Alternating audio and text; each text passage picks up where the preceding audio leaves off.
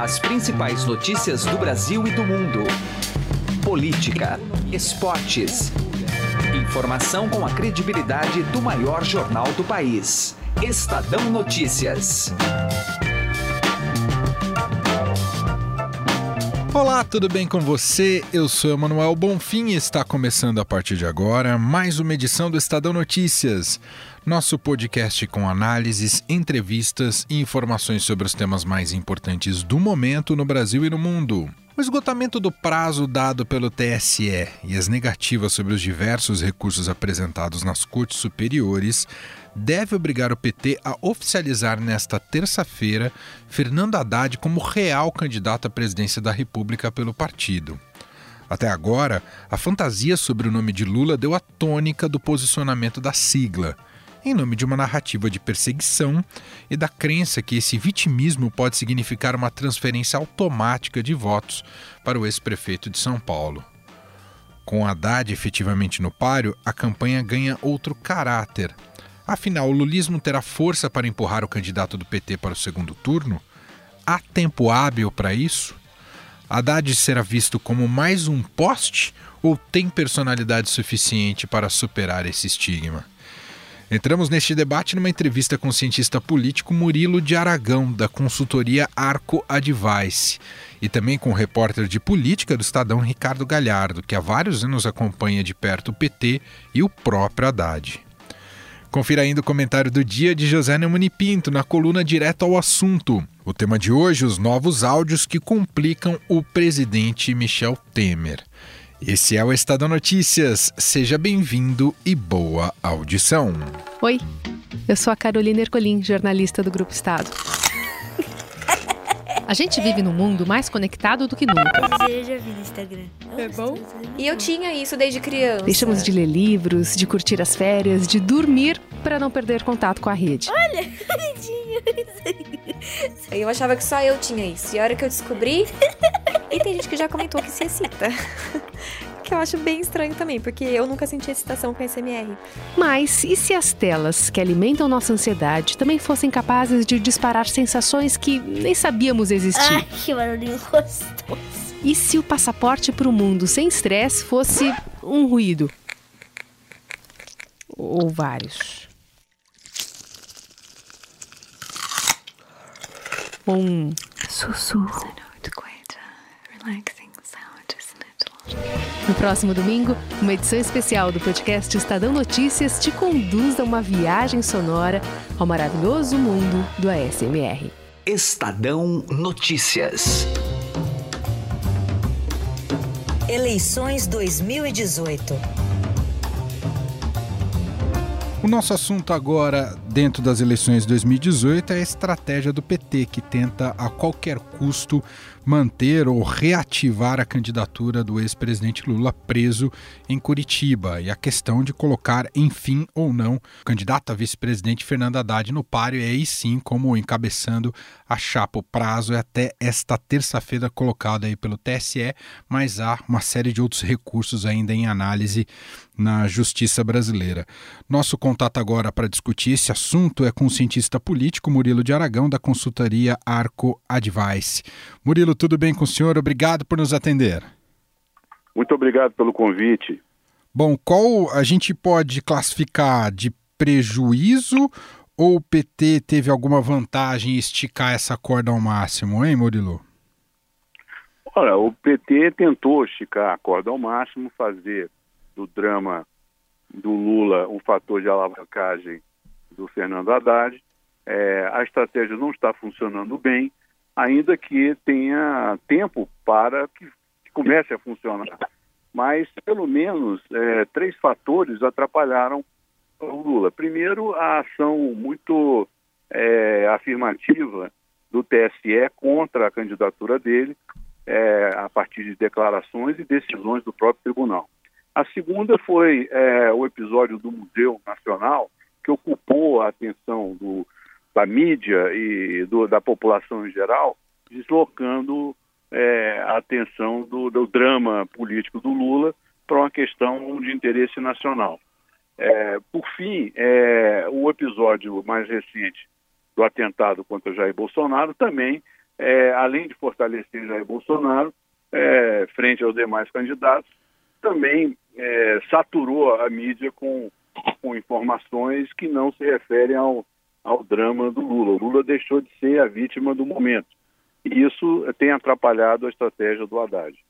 Não resta outra opção caso o PT então oficialize, oficialize Fernando Haddad como candidato à presidência da República. Não há outra outro horizonte que não seja tentar colar a imagem do Haddad ao Lula? É o que resta ao PT a partir de agora, Murilo? Olha, é o que sempre restou, aliás, porque como o Lula tinha uma preferência é, muito alta, a única esperança é, do PT vencer as eleições era conseguindo transferir as intenções de voto que o Lula tinha para o seu candidato. Essa estratégia é a única que resta ao PT, desde que ele embarcou é, na candidatura implausível, improvável é, do Lula.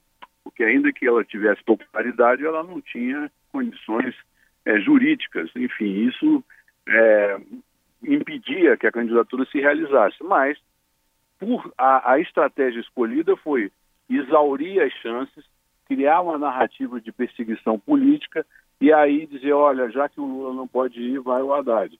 E essa estratégia é, era para ser levada até o último minuto, até o último momento. E eles ainda vão tentar, acho, adiar é, por meio de recurso, mas o tempo está acabando. Murilo, o, o, o lulismo é, é, maior que o petismo hoje no Brasil?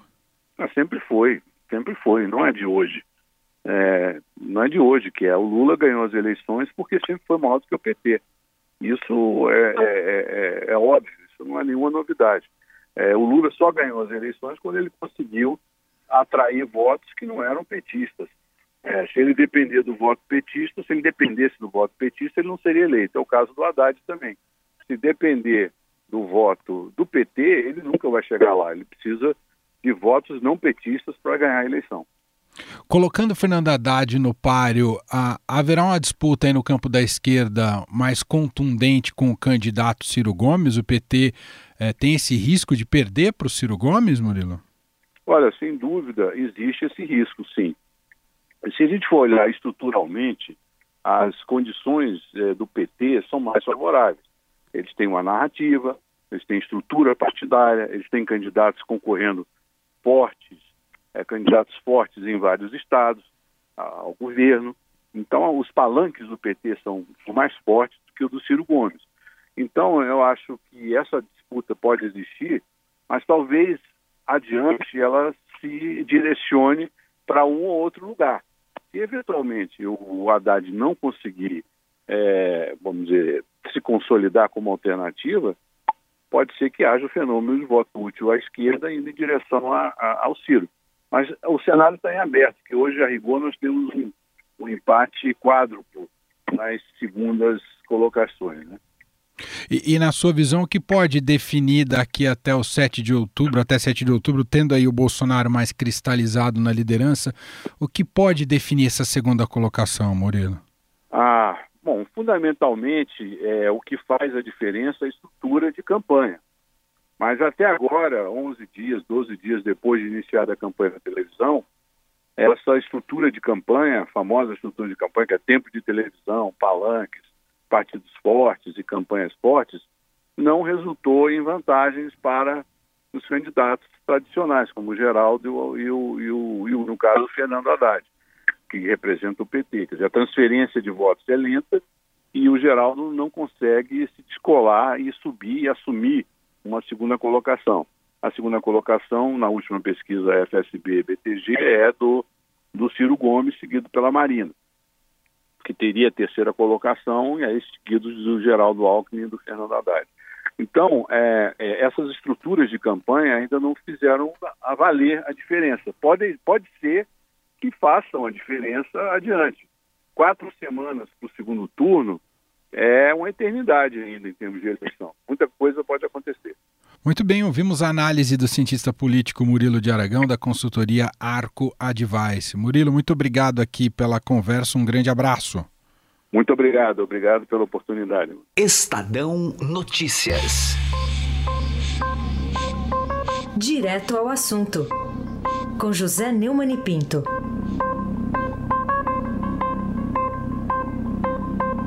É, todos nós sabemos que no momento em que o Bolsonaro estava sendo esfaqueado em Juiz de Fora, a propaganda de Geraldo Alckmin do PSDB na televisão e no rádio se referia a ele de forma é, bem pouco agradável dentro desse costume de candidatos que estão lá embaixo nas pesquisas é, agirem com marketing negativo, atacando os adversários e contrariando uma pseudo-lei aí do marketing que proíbe esse tipo de coisa.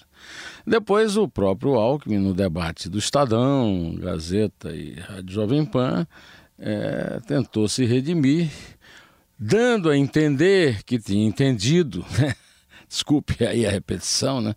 É, que afinal de contas o, a facada lá no Bolsonaro em Juiz de Fora é, teria de chamar todos os presidenciáveis a mudarem de tom e evitarem essa guerra, uma vez que todos estavam ali conscientes de que é, cada um poderia ser a próxima vítima e que o melhor era baixar a bola nessa violência. Só que agora leio aqui nos títulos dos jornais do dia que ele disse que ele fez um apelo aos eleitores para que não votem baseados na solidariedade ao Bolsonaro. Ninguém deve negar solidariedade a nenhum outro ser humano, seja adversário ou até inimigo, né? Agora, o pior é o seguinte: o candidato tucano mostra que não tem nem alcance para perceber que o atentado de Juiz de Fora não foi uma agressão pessoal, foi uma violência contra a democracia, a liberdade de escolher, a liberdade de, de se candidatar e ser votado. Desse jeito vai ser difícil ele sair de, desse samba de um algarismo só nas pesquisas, né? José Neumann e Pinto, direto ao assunto. Estadão Notícias. Eleições 2018. Seguindo nesse tema, falando sobre a mudança necessária, quase em que a justiça deve colocar aí para o PT, né, do candidato à presidência da República, né, saindo do ex-presidente Lula, e o PT tendo que indicar um nome e provavelmente vai oficializar então Fernando Haddad, que hoje é o vice-presidente candidato, vice-presidente como cabeça de chapa. A gente vai bater um papo agora com o repórter Ricardo Galhardo, que há bastante tempo acompanha e cobre o PT e o próprio Fernando Haddad. Tudo bem, Galhardo? Obrigado por nos atender. Tudo bem, Manuel. Galhardo, queria te ouvir um pouco dentro daquilo que você acumulou né, de anos de cobertura, de estar próximo do PT e do próprio Fernando Haddad. O que muda ah, para o partido? Qual o perfil que traz Fernando Haddad para o PT? Ele como cabeça de chapa concorrendo aí à presidência da República, hein, Galhardo? Muda muito, né? O Fernando Haddad, até pela história de vida, comparação de história de vida, Lula com Fernando Haddad, é, o estilo político, o estilo de discurso. Fernando Haddad é um, uma pessoa da classe média de São Paulo, estudou na USP, é, fala vários idiomas, tem é, mestrado, doutorado. É, por mais que ele se esforce, e ele tem se esforçado, viu, Emanuel? Eu tenho visto isso, assim, é, eu me lembro de quando ele foi é, pré, ele ainda era pré-candidato a prefeito de São Paulo em 2012 e ele chegava nos eventos do PT e as pessoas tinham que empurrar ele para ir conversar com o pessoal porque ele era tão tímido que ele não ele não conseguia conversar com as pessoas depois como prefeito quando ele era abordado em algum evento público assim por algum morador da cidade para cobrar ou fazer alguma crítica ele ficava irritado. Hoje ele já aprendeu muito mais a fazer isso. Ele, ele tem jogo de cintura, já presenciei algumas situações é, até inusitadas, assim, de jogo de cintura e, e é, menos timidez na hora de conversar com um eleitor. Mas não adianta muito, porque é só você ver as entrevistas dele, né? É, quando ele vai responder uma pergunta, ele, pelo, pelo raciocínio dele, pelo tipo de, de, de, formação que ele teve, ele leva a, resposta lá para um nível muito alto, assim, elaborado, que às vezes fica muito longe ou difícil de entender para o eleitor comum. É, Então vai ter uma dificuldade, o PT vai ter bastante dificuldade para que o Haddad consiga se comunicar com o eleitor que está acostumado a, a, ouvir o Lula. Até porque é, existem muito poucos políticos no Brasil que, que tenham a habilidade de, de comunicação do Lula. É verdade. Agora, Galhardo, você contava também, quando a gente estava na fase de pré-campanha, sobre a resistência interna dentro do PT ao nome do Haddad. Isso diminuiu com o plano uh, dele se tornar a cabeça de chapa saindo o ex-presidente Lula aí como candidato à presidência da República, Galhardo? Emanuel, isso diminuiu porque o Lula mandou, né? É, na verdade, tem muita gente no PT que ainda torce o nariz pro Haddad, é, um comentário que eu ouvi outro dia de uma pessoa muito próxima do Lula, é, foi assim, se o Haddad ganhar, o PT ganha, mas não leva. Porque ele, quando foi prefeito, ele não aceitava muito a, as imposições do partido, aquela coisa clássica do PT de, de, de, de aparelhar é, setores de, de governos, ele, ele não dava muita bola para o PT, não. É, mas o que, que aconteceu? O Lula impôs. E essa resistência, ela, ela se manteve até os 45 do segundo tempo do momento em que o PT tinha que escolher é, o vice da chapa, né? Que foi num domingo à noite, o PT tinha até meia-noite para responder. E no último momento, quando parecia que estava tudo certo, é, o grupo da, da, da senadora Gleisi Hoffmann colocou algum impedimento ali é, para que fosse o Haddad e uma pessoa, um, um, emissário do Lula, teve que pegar uma carta do ex-presidente e ler a carta na, na, reunião da Executiva Nacional do PT, na qual o Lula é, apontava o dedo é, é, de forma explícita para o Haddad, dizia que o Haddad era o, o, candidato, pronto, acabou.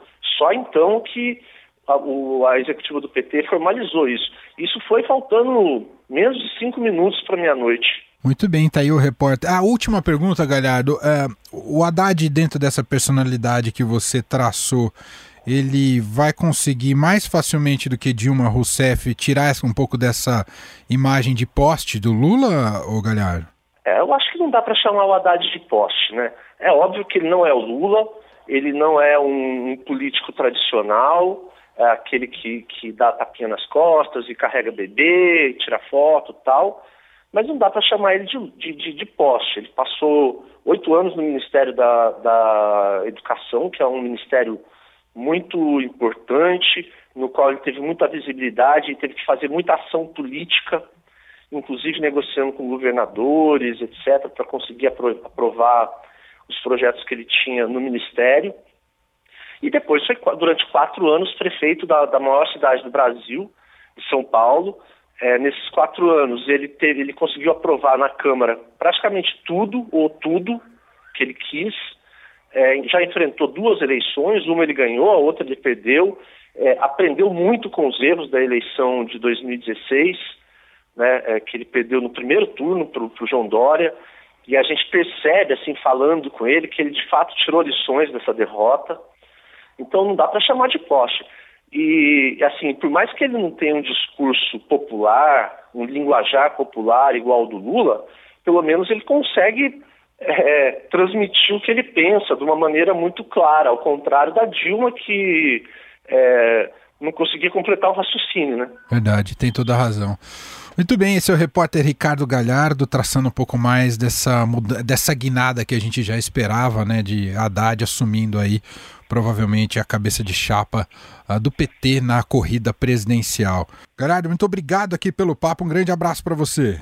Um abraço, Emanuel. Eu que te agradeço. Estadão Notícias. O Estadão e a Rádio Eldorado convidam para o segundo encontro do ciclo de palestras Repensando a Cidade, São Paulo em Transformação. Vem aí o segundo evento de uma série de debates com grandes nomes falando sobre o atual cenário de negócios e tendências na cidade. Depois do sucesso das palestras de Sérgio Zimmermann, CEO da Pets, e do vereador Polici Neto, prepare-se para acompanhar uma nova rodada agora com Marco Suplicy, fundador da Suplicy Cafés Especiais, que vai falar sobre as cafeterias como espaço de convivência na cidade, além da presença da marca em locais como o Mirante da 9 de Julho. Já o arquiteto Sérgio Atier, sócio do escritório Atier Von Hatt, revela o quanto as mudanças em diversas áreas estão impactando o mundo dos negócios e do trabalho, mudando a forma como são projetados os espaços para atender às necessidades e desejos das pessoas, atrair e reter talentos e gerar diferencial competitivo para as organizações. Anote na agenda porque no dia 13 de setembro, quinta-feira, às 19 horas, você pode estar com esses dois grandes nomes e saber mais sobre o universo dos cafés e também da arquitetura, sempre com dicas para quem quer investir e fazer bons negócios. Acesse agora mesmo o site da Vitacom, vitacom.com.br e faça a sua inscrição. É gratuita, mas não perca tempo porque são pouquíssimas as vagas. Pode bloquear o dia 13 de setembro, 19 horas e venha até a Avenida Faria Lima, 4540. O Estadão Notícias desta terça-feira vai ficando por aqui. Contou com a apresentação minha, Emanuel Bonfim, produção de Gustavo Lopes e montagem de Nelson Volter. O diretor de jornalismo do Grupo Estado é João Fábio Caminuto. De segunda a sexta-feira, uma nova edição deste podcast é publicada. Tem tudo no blog Estadão Podcasts. Estamos também presentes na Deezer, no Spotify e no Google Podcasts. Procure a gente por lá ou mande um e-mail para podcast@estadão.com. Um abraço para você, uma excelente terça-feira e até mais. Estadão Notícias.